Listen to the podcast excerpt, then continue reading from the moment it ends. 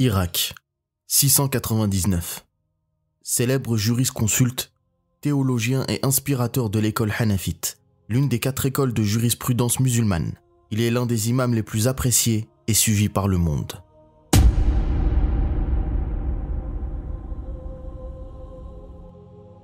Né en 699 à Koufa, dans une famille perse et musulmane depuis deux générations, Abu Hanifa est tout jeune un commerçant dans le domaine de la soie mais convié par son environnement aux études, il est très vite vu dans les cercles savants de l'empire omeyyade de l'époque. Voyageant à Basora et au Hijaz, il suit les cours, entre autres, de Malik ibn Dinar, de Rabi'a ibn Abi Abdurrahman, de Muhammad al-Baqir ou encore de Nafi', un client d'Ibn Omar, le fils de Omar ibn al-Khattab. Ses études sont longues, très longues, et c'est plus de 18 ans qu'il passe auprès de Hamad ibn Abi Sulaiman, celui qui sera l'un de ses maîtres les plus importants.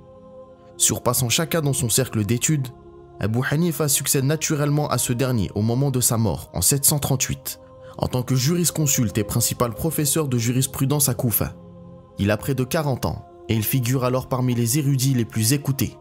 S'opposant à la politique du pouvoir oméade, il jouit aussi d'une position influente parmi les groupes d'opposition, à cette époque très nombreux dans la région de l'Irak et autour. Quand un certain Zayd ibn Ali se soulève contre le pouvoir en 739, Abu Hanifa se présente ainsi comme l'un des principaux soutiens. Il va même lui offrir de son argent. Cinq ans plus tard, l'imam sert encore d'intermédiaire entre le Harith ibn Surayj et le califat. Celui-ci comprend qu'il se doit d'avoir Abu Hanifa de son côté, tant son influence est déjà grande. Il est ainsi appelé en 747 par le gouverneur d'Irak afin d'intégrer la judicature d'État. Mais Abu Hanifa refuse et fuit vers la Mecque, observant de loin les deux dernières années du règne omeyyade s'écouler. L'avènement de la dynastie abbasside, en 750, ne change rien à son attitude.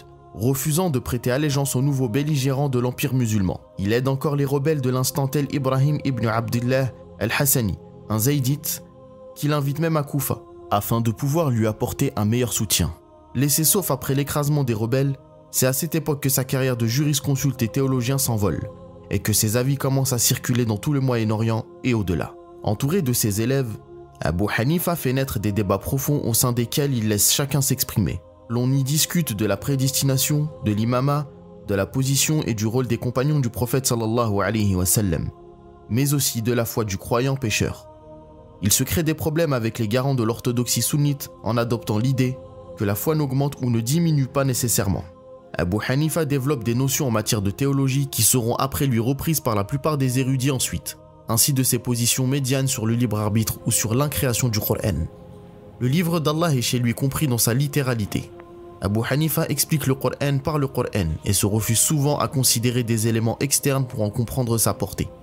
Il faut dire que le hadith est encore un domaine en construction et que l'Irak est alors le lieu de toutes les forgeries en la matière. Ainsi, bien qu'il ait été considéré comme l'un des plus honnêtes et savants personnages de son temps, la plupart des hadiths qu'il avait transmis seront plus tard rejetés par les spécialistes en la matière. L'on ne trouve d'ailleurs qu'une seule narration transmise par Abu Hanifa dans les six recueils des hadiths. Dans le droit, il insiste particulièrement sur la frontière entre l'obligation et le nécessaire, et fait un usage important du raisonnement analogique. Ses avis sont souvent souples et Abu Hanifa use fréquemment de l'effort d'interprétation dans ses avis rendus. Le succès de sa méthodologie fait des émules, et toujours plus d'étudiants viennent alors se presser à sa porte. Mais le règne du calife Abbasid al-Mansour, qui est au pouvoir depuis 754, lui est difficile. Refusant ses avances et ne se pliant pas à toutes ses exigences, Abu Hanifa est finalement arrêté et mis en prison, où il est battu et humilié par ses geôliers. Avant de mourir quelques jours plus tard, en août 767, enterré au cimetière de Kaizouran à Bagdad. Un mausolée et une école seront rapidement construits à proximité. Plusieurs dizaines de milliers de personnes étaient venues assister à ses funérailles, et l'on a dû réitérer la prière funéraire plusieurs jours durant afin que chacun puisse y assister. Posé à l'écrit par ses étudiants, parmi lesquels Abu Yusuf, bientôt l'un des plus célèbres juges du monde abbasside, Mohammed al-Shaybani, futur maître de l'imam al-Shafi'i et Abdullah ibn al-Mubarak, l'un des plus grands spécialistes du hadith de son temps. Ces vues feront très vite naître une école de jurisprudence portant son nom. L'école hanafite qui prendra d'abord racine au Moyen-Orient puis au Maghreb va au gré des siècles devenir l'école la plus appréciée du monde musulman asiatique, adoptée par la plupart des peuples turcs, des Afghans et des musulmans de sous-continent indien. Elle est depuis l'école de jurisprudence la plus suivie par le monde. De nombreux érudits feront du hanafisme leur école.